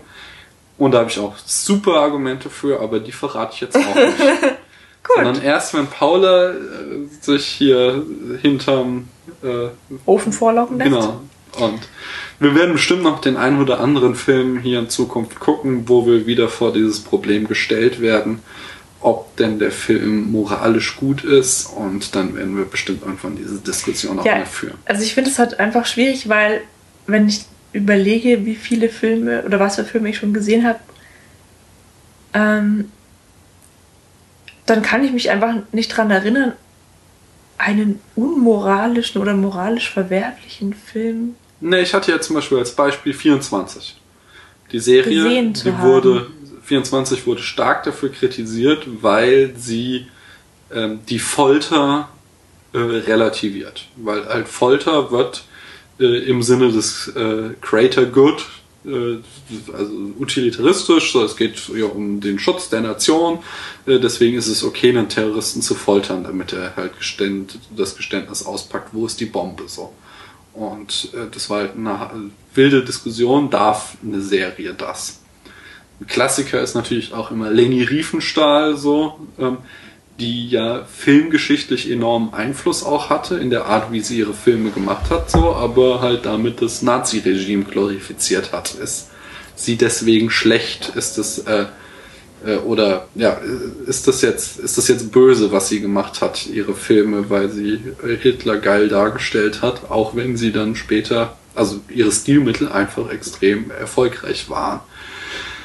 Äh, Ein ganz äh, Kla Klassiker aus der Frühgeschichte des Films, der auch enorm viele Codes gesetzt hat, war äh, Die Geburt einer Nation, ein amerikanischer Stummfilm, Epos, in dem äh, aufs übelste rassistische Klischees drin herrschen. Also der Ku Klux Klan wird da gefeiert als die Helden und Schwarze sind alle irgendwie übel und äh, von niederer Moral. Also es ist ein sehr rassistischer Film, der aber auch in seiner Wirkungsgeschichte, also wieder diesem filmischen Erzählen, was hat er für Standards gesetzt, sehr hohen Einfluss hat und dadurch halt auch immer noch angesehen wird, zum Beispiel an Filmhochschulen. Ja. Und das sind halt so, so einige Filme, wo du dich halt fragen kannst, so, so okay.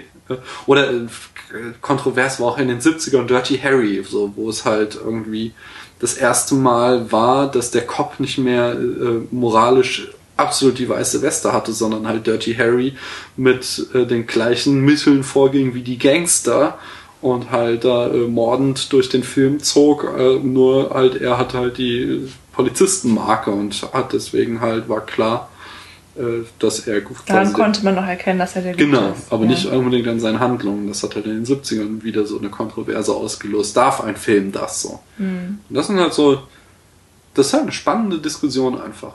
Die brauchen also, wir aber nicht heute führen, die können wir ruhig uns. Bei mir ist halt so, ich habe halt einfach eine verdammt äh, niedrige Toleranzgrenze. Ja, also. Was jetzt Gewaltdarstellung angeht. Zum Beispiel, also nicht nur Gewalt, sondern also ähm, halt auch. Ähm, also zum Beispiel würde ich halt, möchte ich halt nicht den Exorzist anschauen, weil das ein, ein Horrorfilm ja wohl ist, mhm. bei dem eklige Sachen gezeigt werden. Ich möchte, das kam es bei Trainspotting auch, oder gab es auch was ekliges.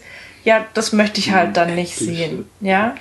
Oder ich möchte dann auch keine Gewalt sehen und ich möchte auch keine psychische Gewalt, also sehen. Das, das, es gibt dann bestimmt viele gute Filme, die, die dann halt spannend sind, aber die ich einfach nicht ertragen kann. Ja, weil, weil ich mich dann frage, ich will halt einen Film zur Unterhaltung anschauen und ähm, warum muss ich dann Bilder sehen, die mich irgendwie fertig machen? Ja, was anderes ist es bei Filmen, die halt eine unbequeme da Wahrheit darstellen. Ja, jetzt meine ich nicht den Film von Al Gore, sondern sowas wie Hotel Ruanda. Da sieht man auch ganz viele schreckliche Sachen. Ich meine, die ganze Story ist ganz furchtbar, aber das ist halt, ähm, das dann anzusehen, ist dann dadurch gerechtfertigt, dass man dann halt wieder was lernt über die Welt und wie sie wirklich ist und dass Ungerechtigkeit existiert, vor der man eben nicht die Augen verschließen sollte. Ja, aber das kannst du ja auch lernen,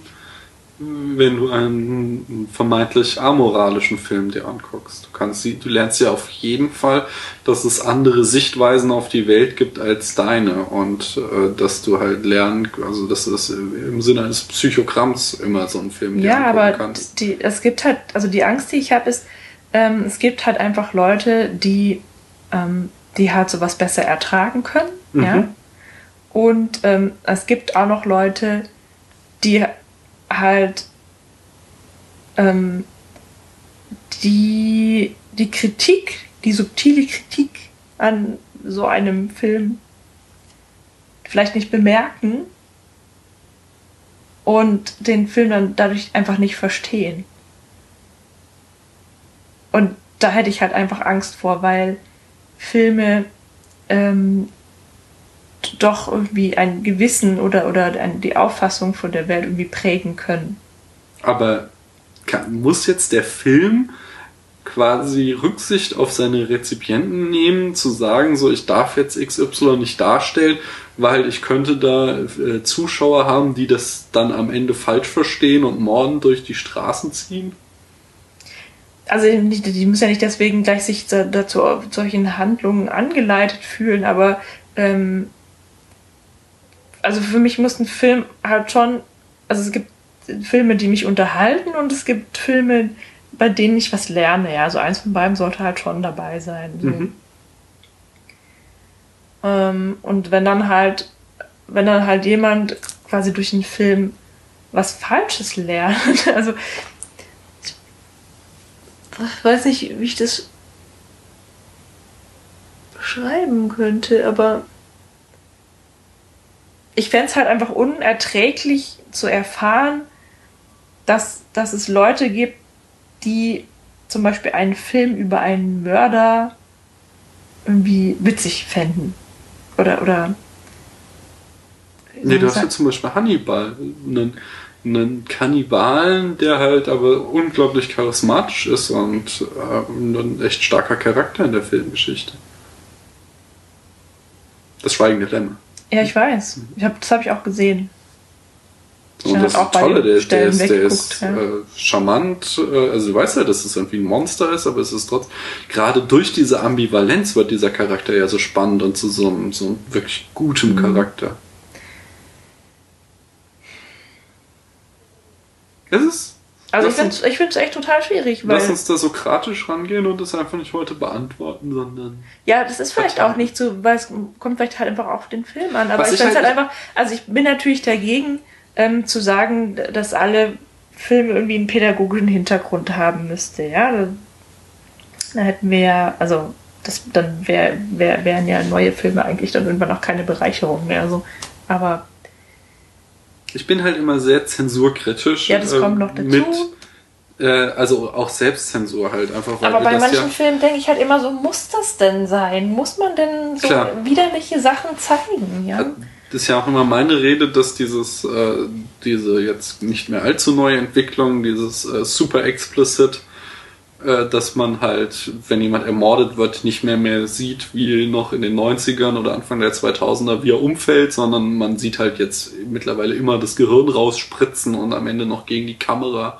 Ja, und wenn dann bei so einem Film bleibt. noch dazu kommt, dass derjenige, der das äh, zu verantworten hat, der äh, sympathisch dargestellte, Okay, das du halt auch in Pulp ist- Fiction. Das, oh, ich habe Marvin ins Gesicht geschossen. So, so Ja. aber ne, also Ja, ich meine nur, nein, äh, da wollte ich, halt, da wollte ich halt nur sagen, so, das ist halt, ähm, die, das kann ich auch nicht gut haben, dieses äh, super explizite, das und finde es auch unnötig. In, also Pulp Fiction, okay, weil es halt so zelebriert wird, das ist halt wieder wichtig für den Film. Aber in Aber, oftmals tut es halt überhaupt nichts zur Handlung, ob ich jetzt das Gehirn spritzen sehe oder ob der jetzt einfach nur umfallen würde. Und in, in, wenn das der Fall ist, dann finde ich das auch eklig und muss ich das nicht sehen. Aber das ist aber gerade ein gutes Beispiel, bei Tarantino ist eigentlich auch viel zu eklig. Ja, da spricht man immer von der Ästhetisierung der Gewalt, aber das ist eigentlich nur eine Ausrede, dass, dass man den Film trotzdem gut, also für mich zumindest ist es so, dass, dass es eigentlich, eigentlich, da gibt es so viele Szenen bei allen Tarantino-Filmen, bei denen ich eigentlich nicht hingucken kann und das, wenn ich, wenn, ja, aber zum Beispiel ein Film wie Kill Bill, der würde halt nicht funktionieren, wenn du es nicht zeigen würdest, sondern der ist halt gerade in dieser Groteske, das halt. Äh, Ja, aber ich mag das halt nicht. Das schreckt mich halt total ab. Mhm. So, das macht mir. Das sind halt Sachen, die möchte ich halt nicht sehen, die kann ich halt auch nicht sehen. Ja, aber das ist ja dann auch dir selbst Und überlassen. das war jetzt so. bei Trainspotting halt auch so. Da gab es auch zwei, drei Szenen, bei denen, wo ich halt vorher schon wusste, was kommt, ja. Da hatte ich mich dann, da hatte ich doch mehr Erinnerung wahrscheinlich, oder das war klar. Ähm, und dann habe ich halt weggeguckt, so. Aber das ist halt eigentlich was, was mich dann stört, so. Und das, wenn wir dann nachher drüber sprechen, ähm, wie viele Punkte wir dem Film jeweils Mhm. geben, dann spielt es, das ist ein total wichtiger Faktor für mich. Also Mhm. ein Minuspunktfaktor. Hm. Ich muss nicht immer heile Welt haben, aber ich habe halt einfach Grenzen.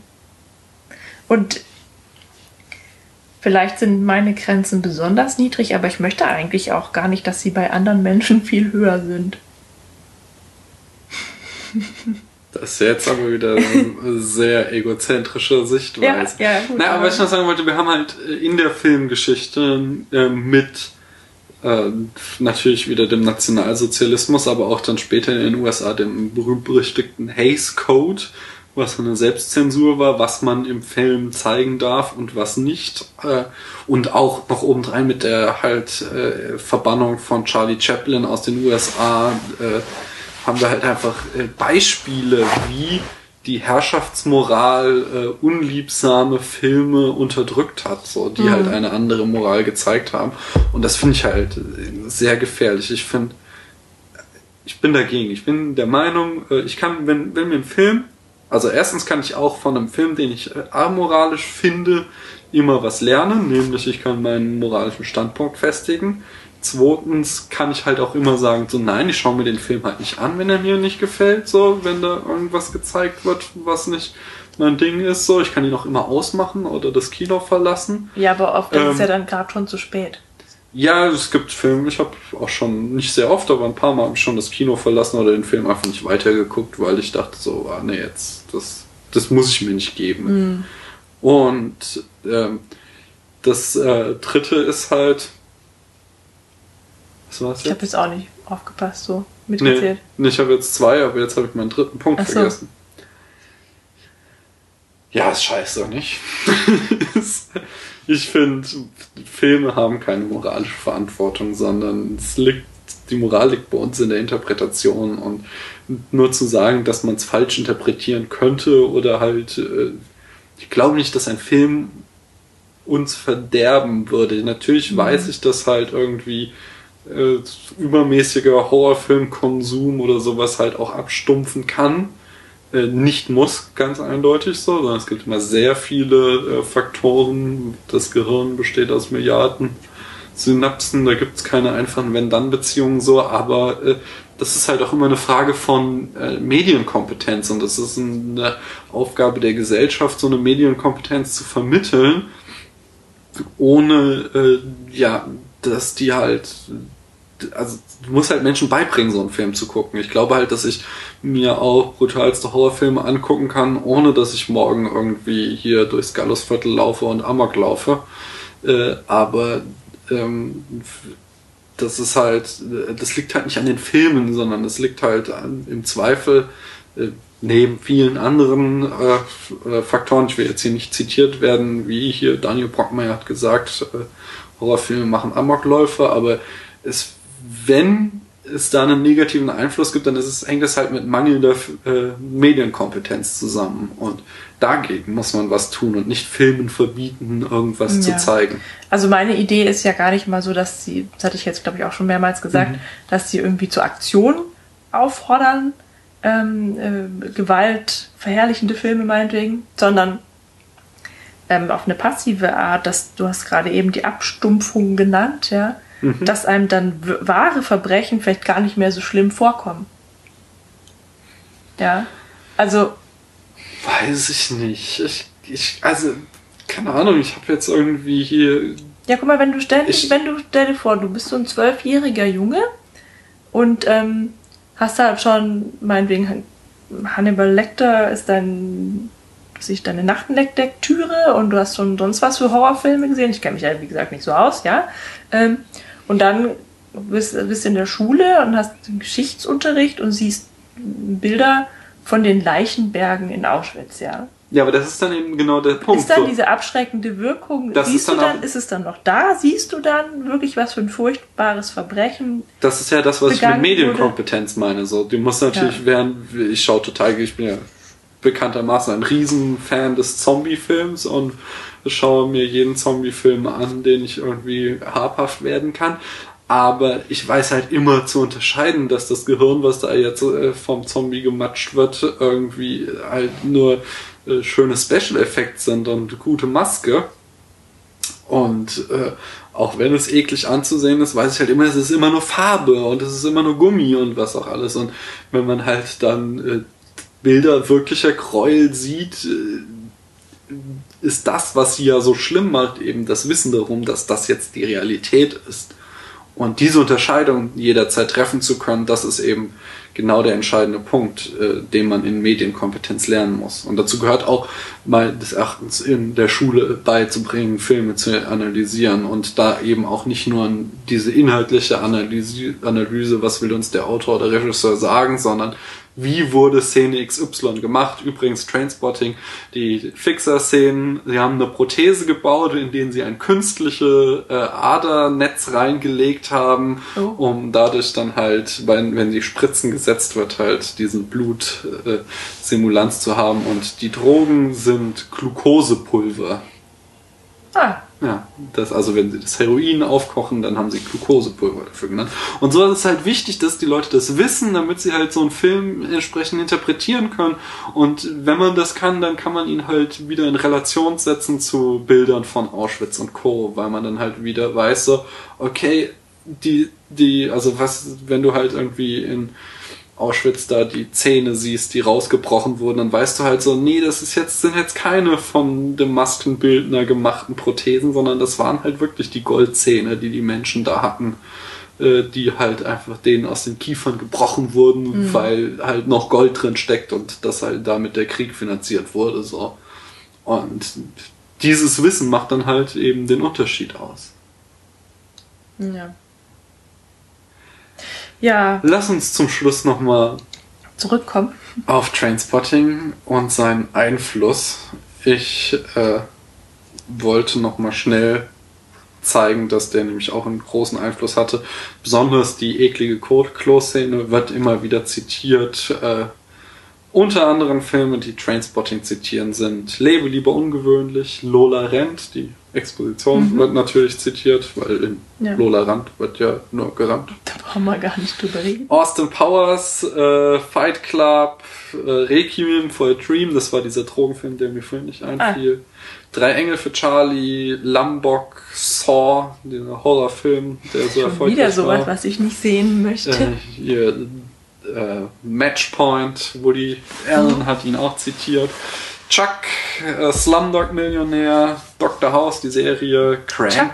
2. Was Die? Chuck, die Serie, haben Ach, wir Chuck, auch irgendwie okay. aufgehört zu gucken, weil es sich immer nur wiederholt hat. Nurse Jackie, die Serie und natürlich die Simpsons. Äh, die haben ihn geadelt wieder, indem Bart und Lisa äh, werden high auf britische Candies und äh, rennen durch äh, das United Kingdom wie in der Exposition von Pulp Fiction. Außerdem krabbelt Maggie an der Decke Exposition von Trainspotting. Trainspotting, Schnaps trinken. und Maggie krabbelt an der Decke und dreht den Kopf. ich glaube, die Szene kenne ich sogar. Ja, ja, also ähm, der. Film war einflussreich. War er denn auch gut, Paula?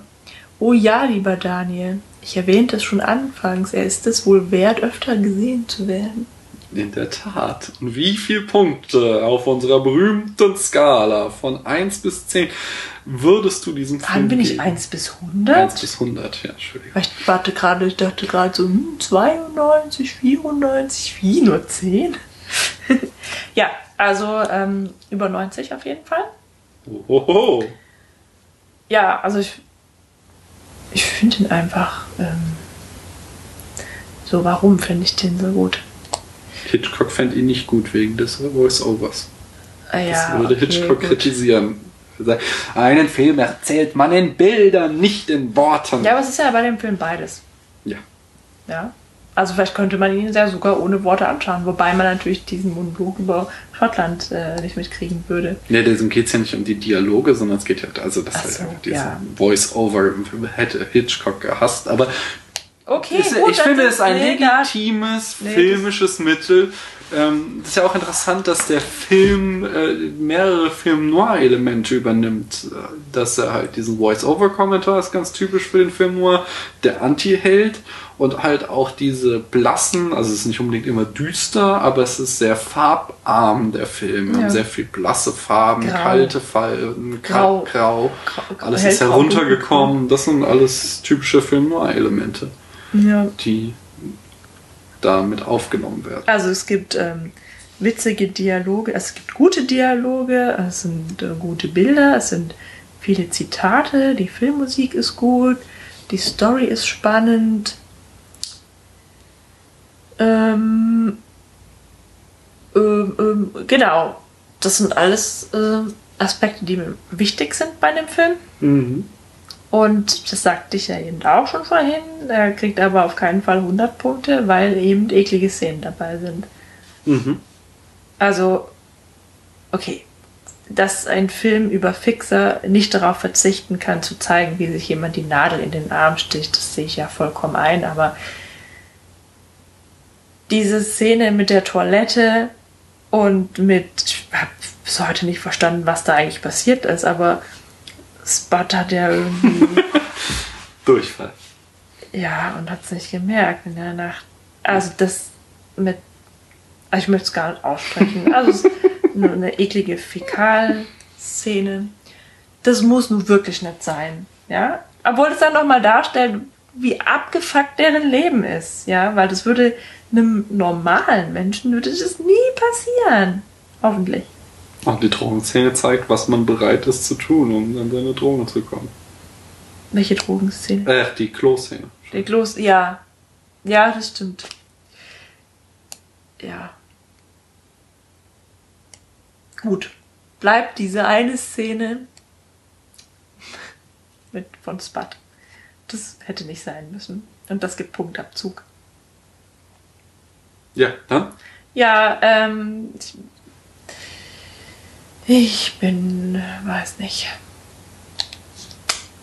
94. Was sagst du? bin auch, ähm, Das ist halt auch schwer, die volle Punktzahl zu geben, weil man immer denkt, dass es gibt vielleicht noch einen viel besseren Film, den man gerade irgendwie nicht im du Kopf hast hat. Psycho 100 Punkte gegeben. Oh, Mein bester Wert war bisher Pulp Fiction mit 95 Punkten. Und ich bin unentschlossen, als du eben aufzähltest, ähm, musste ich sagen, ich hatte der Film alles, was er ein guter Film haben sollte. So, warum nicht? naja, die, ähm, die gleichberechtigten Frauen. Ah, stimmt. Okay, genau, das ist ein guter Punkt. Zu wenig, also für mehr starke Frauen im Film und zu wenig äh, Frauen in Pulp Fiction. Da kriegt er Abzug. Der Ansonsten Trainspotting. Trainspotting. Ja, Pulp Fiction haben wir da auch schon drüber geredet. Ja. Äh, Trainspotting kriegt in diesem Fall auf jeden Fall einen Abzug. Die Frage ist, wie hoch wird der reinhauen? ja, Und genau, das frage ich dich jetzt. dann ist halt die Frage, ob das die einzige, der einzige Abzug ist, den ich ihm gebe. Er hat gute Musik, er hat sehr gute Schauspielleistungen, er hat eine, Ja, gut, er hat eine gute Story, in dem Sinne, dass sie unkonventionell ist, ähm, bis halt zum Schluss die, der heißt kommt. Er hat ein offenes Ende, das mag ich auch immer sehr gerne. Ähm, und ähm, er hat extrem gute Filmmusik, er ist sehr schön geschnitten, hat Zitate, wird zitiert, hat Einfluss gehabt. Ich habe kein, keine Argumente, aber es ist mehr so ein Bauchgefühl, dass der Film zwar extrem wichtig auch für mich war, aber dass ich ihn trotzdem nicht in die absolute Spitzenklasse reinzähle. Ähm, aber 80 oder was? Nee, doch. Also schon bis nach ganz oben, aber so nicht, nicht ganz das Niveau von Pulp Fiction. Er kriegt nur 90 Punkte. Also er Okay. ist immer noch in, da halt in, im letzten Zehntel drinne, aber er ist nicht ganz oben an der Spitze. Auch wenn ich das bis auf das äh, Frauenbild keine wirklichen Argumente habe, warum. Es ist mehr so ein Bauchgefühl, dass Mhm. ich glaube, da kommen noch bessere Filme. Ja, das ist, was ich vorhin meinte. Ne? Ich habe halt da war im mein, mein, Hinterkopf natürlich den Paten, der hat bei mir jetzt schon die 100 Ja, gut, verbucht. aber. Ach ja, ja. Und da gibt es ja noch so ein paar. Filme, Also gut, ähm, ich habe diese Geschichte mit den Frauenbildern, da habe ich schon wieder vergessen gehabt. Ne? Das ist natürlich eigentlich. Ach, ich, das- ich finde es voll schwer, weil mir wäre das halt einfach nie aufgefallen. Ja, also natürlich fällt mir auf, dass da keine weibliche Hauptperson ist. Mhm. Ja, aber ich sehe das nicht immer gleich als Sexismus, sondern da wird halt einfach die Geschichte von vier Nee, natürlich Kerlen ist es erzählt. im Einzelfall ja? ist es kein Sexismus. Er hat sich jetzt Danny Boyle nicht hingesetzt, Frauen sind scheiße, ich mache jetzt, lass jetzt Ja. die Frauen weg. Es ist ja nur, das soll ja dieser Bechtel-Test eben zeigen, in der Masse der Filme ist es halt, also äh, Millionen Einzelfälle machen halt eben das systemische Problem so. Und wir können halt, also kannst halt. Aber ich finde den Film jetzt, ich finde es, es zum Beispiel besser, als wenn da eine dämliche Frau mit dabei wäre, ja? Ja, es sind halt Frauen dabei, die halt nur eine relativ unwichtige Rolle spielen, ja? Mhm. Oder halt irgendwie mehr im Hintergrund sind. Aber es ist zumindest keine dabei, die äh, nichts anderes kann als kreischen und sich schminken. So. Das ist doch Mhm. Na? eigentlich schon mal positiv. Klar, klar, auf jeden Fall. Das, das hat ja auch drei von vier Punkten des Tests bestanden, halt nur nicht den letzten. Nee, ich würde nie so weit gehen, irgendwie jetzt zu sagen, Danny Boyle ist ein Sexist, so, sondern es, ist, es steht ja auch einfach in der langen Tradition des männlichen Heldens im Film, männliche Protagonist und so. Es ist halt einfach nur, du kannst halt zum Beispiel, wenn ich jetzt wieder hier mein Lieblingsbeispiel Pulp mit. Kill Bill, nein, du kannst halt einfach starke Frauenrollen schaffen, die cool sind, die äh, auch nicht irgendwie geleckt sind, sondern auch mal dreckig werden und bluten und trotzdem verdammt coole Säue sind und einen, so einen Film tragen. Ja. Ja gut, aber also ich meine halt, dass es in diesem Film Nee, ich sag mehr ja, halt, äh, mehr, mehr, also ein es Zufall ist kein ja. sexistischer Film. Ja. Es ist nur, äh, das ist eine ganz interessante Randnotiz, dieses, dieser Bechtel-Test, der halt einfach zeigt, wie ungleichgewichtig. Ja, das ist schon erschreckend, ja, klar. Jetzt wollte ich gerade noch irgendwas sagen und hab's aber direkt wieder vergessen. Ich habe noch was. Ach so, nee, ich weiß was. Genau, äh, weil du meintest, du hast keine Argumente für die nur 90 Mhm. Punkte, sondern das ist ein Bauchgefühl. Vielleicht kommt es daher, dass du diesen Film ja auch nicht ohne weiteres jedem weiterempfehlen oder, oder die DVD verschenken kannst. Sondern es ist ja schon, das ist, also es ist ja, der ist ja nicht 100% gesellschaftsfähig und vielleicht macht das so das aus. Du würdest den jetzt nicht deiner Mutter zum Geburtstag schenken. Ja, aber meine Mutter würde ich auch nicht äh, jetzt als Gradmesser für einen guten Film. Ja, aber doch, ich vielleicht- weiß nicht, ob ist meine es schon Mutter so die wichtig, dass Schönheit von Pulp Fiction oder des Paten anerkennt. So. Aber das ist doch auch schon, das ist doch auch schon ein Mhm. Da kann ich ja wieder entgegenhalten, wenn man, wenn man halt so- einfach sagen kann, der Film ist so toll, den musst du dir unbedingt anschauen. Und wenn du das halt ganz unbefangen sagen kannst. Wenn du weißt, jeder wird ihn toll finden. War nur so eine Idee. Ich habe ja einen neuen Film-Podcast entdeckt. Ja. Äh, Also der nicht neu ist, der Podcast, sondern schon Du hast ihn neu entdeckt. Ich habe ihn neu entdeckt. Ähm, die Second Unit. Und da habe ich zu meinem Erstaunen festgestellt, dass einer von den beiden Wall-E nicht gut findet. Ich dachte, Wall-E wäre ein Film, den jeder gut findet. Mhm. Aber da ist einer dabei, der findet den nicht gut. Soll noch. Ja. Ich weiß nicht, ich bin bei dem Film eingeschlafen. Oha. Ja, Okay. Das hast du nicht gemerkt. Weil das Weil weißt du ja so immer gut zu verheimlichen. hingerissen warst Ah, genau, ich hing da Tränen in den Augen, fand's total toll und du hast ja immer, wenn ich gefragt habe, oh, hast du das gesehen? Ja. Ich habe noch einen, einen letzten Fun Fact. Du fragst mich doch nicht wirklich, wenn wir Fernsehen gucken, hast du das gesehen? Nein, aber es ist doch so ein Running Gag bei uns, dass du immer verheimlichst, wenn du einschläfst, dass du immer so tust, als wärst du noch wach. also wegnickst und dann wieder versuchst irgendwie. Äh, Na gut, wollen wir nicht zu viel Privates verraten? Ja, genau. Ja, ja, on air, bla bla. Äh, nee, einen letzten Fun Fact hatte ich noch, nämlich die Gerüchte verdichten sich, Was? Welche Gerüchte? dass Pulp Fiction Teil 2 kommt. Oh Gott. Ähm, der letzte, auch, also alle, sie haben alle schon zugesagt, bis auf äh, Ewan McGregor. Und es gab jetzt so mehrere Gerüchte. Du meinst Trainspotting 2. ja, was habe ich gesagt? Pulp Fiction, oh Gott. Ich dachte gerade. Nein, Trainspotting. Wir reden heute über Trainspotting. Mann, es wird Zeit, dass wir aufhören. Das ist auch die längste Folge hier. Trainspotting Teil 2 ist noch nicht offiziell angekündigt, aber die Gerüchte verdichten sich stark. Paula hält mir jetzt das Cover von Trainspotting vor, damit ich es auch ja nicht vergesse. ähm, Danny Boyle möchte ihn drehen. Alle haben zugesagt, bis auf Ewan McGregor. Und es gibt äh, verschiedene äh, Andeutungen in diversen Medien, dass McGregor gesagt hat, okay, ich bin auch wieder dabei. Ah. Und dass sie jetzt quasi die Story machen. Was haben wir jetzt? Haben wir schon fast 20 Jahre danach, wenn sie jetzt Wohin ging er, als er über die Brücke kam? Genau. War die Brücke tatsächlich die Holzhammer-Metapher, die Daniel in Spätfilmen darin sah? Oder sollte sie, brach sie ab? War sie vielleicht die Brücke von Von Khazad-dûm? Gleich kommt der Ball raus. Wobei der führt ja dann auch, äh, das wird ja auch ein neues Leben. Ah, okay. Ja. Tja. Jedenfalls freut es mich äh, an alle, die bis hierhin durchgehalten haben. Wie gesagt, unsere längste Episode bisher wird das werden. ja. Ich bin nicht eingeschlafen, ich bin noch wach.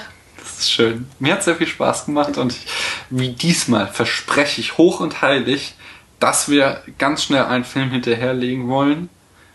Äh, Ja, ich weiß wir schon machen das jetzt welchen. regelmäßig. Er ist schon zu greifen nahe. Ich versuche Paula diese Woche noch dazu zu nötigen, ihn zu gucken und dann schaffen wir das Ach bestimmt. so, ich dachte, du versuchst mich dazu Nächste zu bringen, Woche oder nach so. Griesheim in die Bücherei zu fahren. Nein, nein, nein, nein. Den gibt's auf äh, diesem Streaming-Dienst, den ich jetzt hier nicht bewerben will, solange er uns nicht irgendwie endlich mal die erste Million auf unser Konto überweist. da gibt's einen Film. Und die nächsten Filme stehen auch schon fest und es bleibt weiter spannend, wenn es das nächste Mal heißt. Äh, Spätfilm. Kino in deinem Gehörgang. Tschüss. Halt, äh, ich wollte auch noch was sagen. Na, das hatte ich. Ich wollte noch mal darauf hinweisen, dass so du, ein spitzen Schlusssatz und du. du Äh, machst ja. kaputt. Ja, du hast den Spoiler Alert. Oh Mann. Dabei stand er sogar noch hier auf Hast du dem. extra ganz groß auf Teil Punkt 2. Ja, Punkt zwei. Ja, ich habe Ja. schon das letzte Mal vergessen. Hier äh, nach eineinhalb Stunden, über anderthalb Stunden sage ich es nochmal. Wir spoilern hier übrigens und zwar gnadenlos und die ganze Zeit, weil wir natürlich der Meinung sind, man kann nicht über Filme reden, ohne über den Inhalt zu reden und immer nur in Andeutungen ist auch blöd und deswegen nehmen wir kein Blatt vor den Mund. Und das kannst du jetzt abschneiden und vorne dran setzen. Ja, s- nee. Versuch Ach. doch mal. Doch, das wäre doch auch mal äh, eine Ich neue. finde es so viel authentischer, nicht? So, ähm, ja, aber was denn mit all den Leuten, die jetzt die ganze Zeit kriegen Leute? Hasskommentare so und dann sagen wir so, ja, Entschuldigung, hättest du ja mal äh, eine Stunde 32 hören können. Hättest du gewusst, Hättest du dass du gewusst? hättest abschalten müssen. genau. Und ihr könnt ihr euch schon fürs nächste Mal merken. Also falls ihr jetzt äh, da sitzt und euch ärgert, dass wir euch den Genuss von Trainspotting versaut haben, denkt beim nächsten Film im Voraus daran, wir werden spoilern. Habe ich sonst noch was vergessen?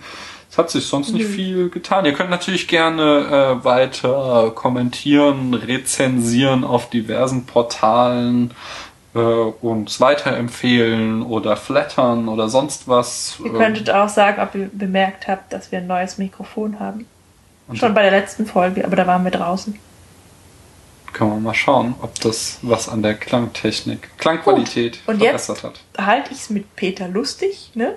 Ich sag auch Tschüss, bis zum nächsten Mal und abschalten nicht vergessen.